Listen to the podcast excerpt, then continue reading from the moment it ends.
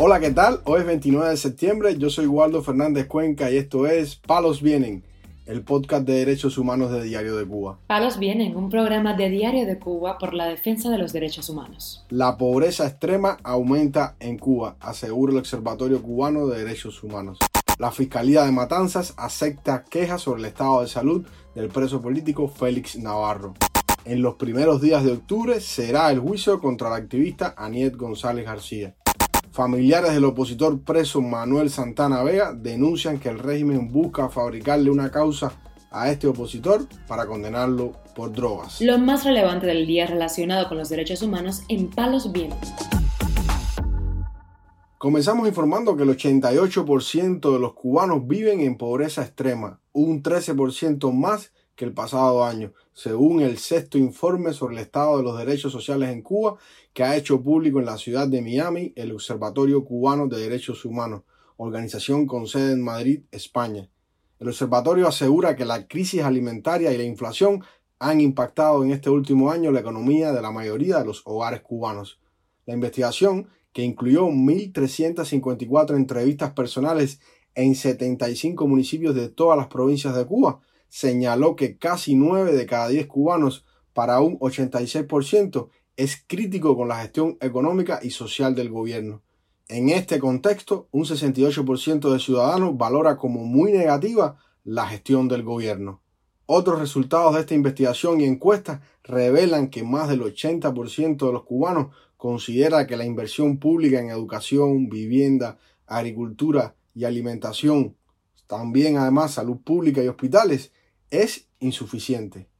El 62% de los encuestados dijo que tiene problemas para conseguir lo más esencial para sobrevivir y un 79% del grupo poblacional de mayores de 70 años aseguró que tienen problemas para comprar los productos básicos o esenciales. Casi la mitad de los entrevistados, un 48%, afirma que ha dejado de comer por falta de dinero o recursos para conseguir alimentos.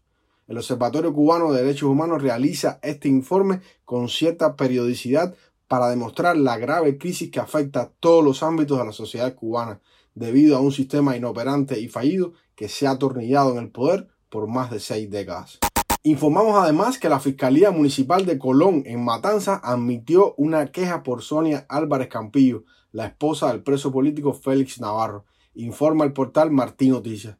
Álvarez Campillo solicitó a este órgano de justicia que intervenga de forma inmediata con las autoridades de la prisión Ahuica para que el padecimiento de Navarro sea debidamente atendido. Miércoles me presenté aquí en la Fiscalía Municipal de Colón y la fiscal me tomó toda la información y me dijo que ella lo mandaría para la Fiscalía de la provincia, donde son los que tienen que ver con las prisiones. Y no me dio respuesta a lo que iban a hacer ni las medidas que iban a tomar. Me dijo que eso ella no sabía qué tiempo se demoraría. El preso político de 70 años de edad y diabético ha sufrido en dos ocasiones pérdida de conocimiento, presuntamente producida por hipoglicemia, según denunció su hija Sailí Navarro desde el penal de las mujeres La Biotex después de ver a su padre en una visita intercarcelaria.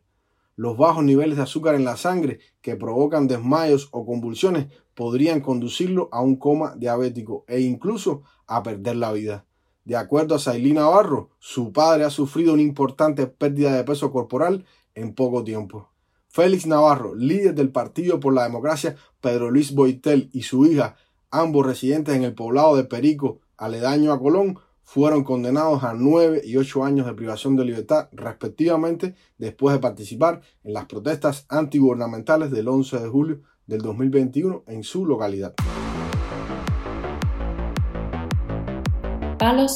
También damos a conocer que la activista cubana Aniet González García, detenida por posar con la bandera cubana, será juzgada el próximo miércoles 4 de octubre en el Tribunal Municipal de Camagüey, según informó el periodista independiente José Luis Tan Estrada.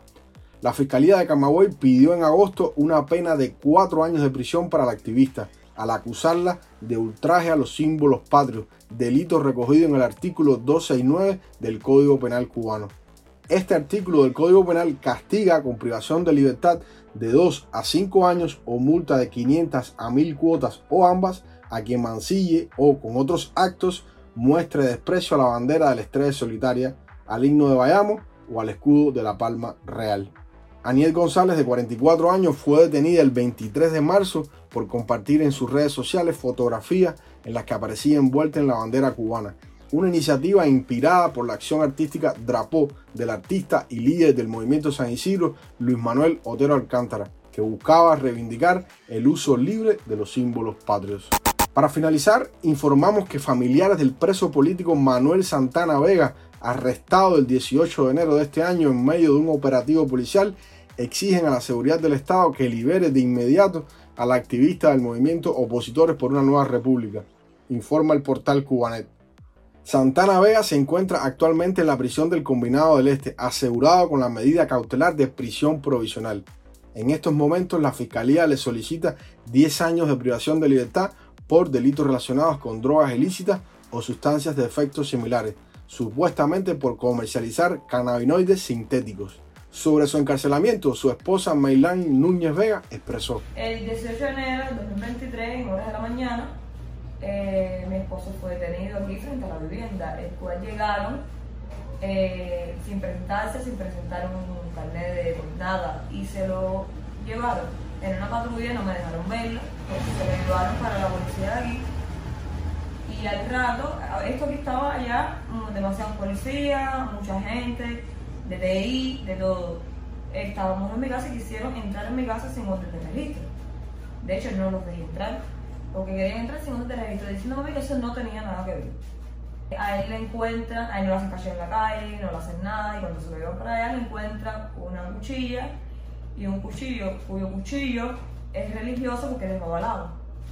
Y lo llevaba para la matanza de su mamá del santo, que ese día estaba haciéndose santo. Recientemente Santana Vega denunció desde la cárcel que se estaba cocinando un plan macabro en su contra al tratar de vincularlo al tráfico de drogas para desacreditarlo moralmente ante la oposición y de paso llevarlo ante un tribunal controlado por la seguridad del Estado. Cuando hicieron el registro, lo único que encontraron fue eh, una suma de dinero, 130 mil pesos, que eso ahora mismo no es dinero, aquí todo el mundo sabe que Cuba es más dinero.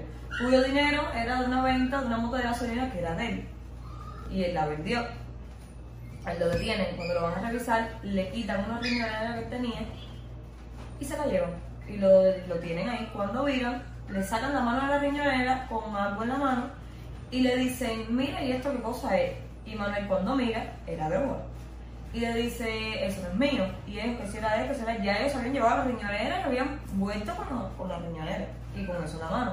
Ahí discute con ellos, que son unos descarados, que si eso no es de él, que no sé qué, él iba para el santo de su mamá. La esposa recalcó que toda la causa contra Santana Vega es por ser opositor al sistema. Todo el tema que está pasando con mi esposo Manuel Santana Vega, todo ese tema es, tiene que ver con el tema político, porque en varias ocasiones él, ha denunciado todo lo que ha habido, los acosos que ha sufrido, cuyas denuncias hace poco, días anteriores a que pasara lo del registro, pasar todo eso, él tuvo una el, el, intendente lo desafió él, que quería votarlo del trabajo, donde él trabajaba en la funeraria.